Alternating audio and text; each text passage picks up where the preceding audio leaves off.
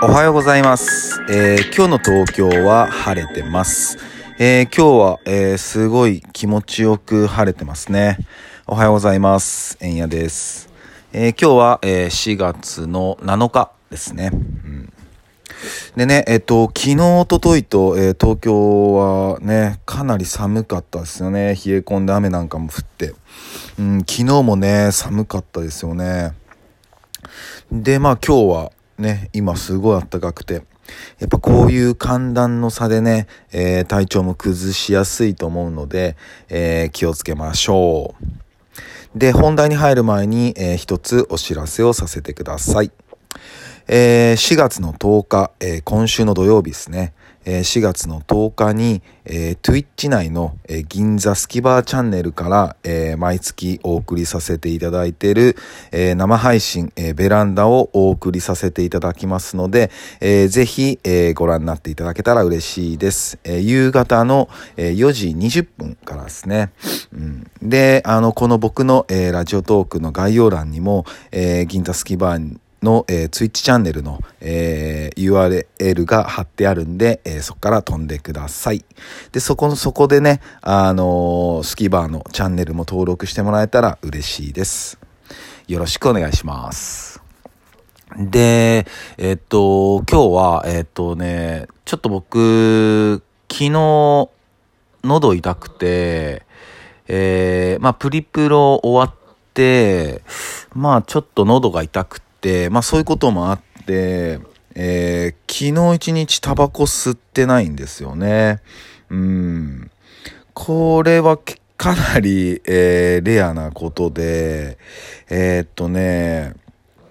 まあ、いつから吸ってんのかな多分、14歳、13歳、なんかそれぐらいから吸ってて、で、まあ、まあ、約30年ぐらい吸ってんのか。んで、それでね、昨日吸ってなくて、うん、これいけるのかなって感じですね。で、あの、ちょっとね、その、調べてみたら、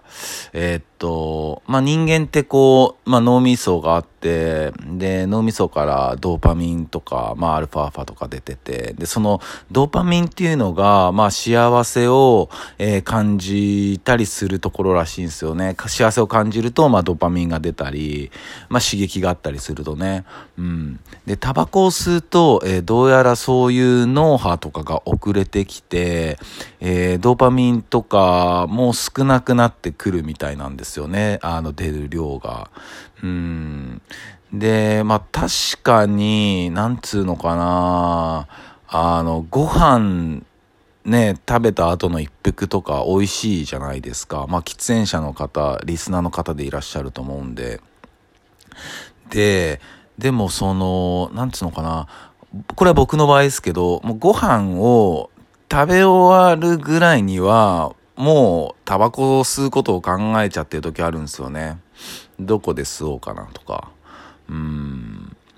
でもそれって、あの、ご飯の美味しさを感じるよりも、なんかタバコを吸うことをなんか考えてるって、な、なんか健康的じゃないなって思って、で、そのまあ幸せを感じるドーパミンっていうのがやっぱりこう、えー喫煙してるとね、まあ脳波がとにかく遅れるらしいんですよね。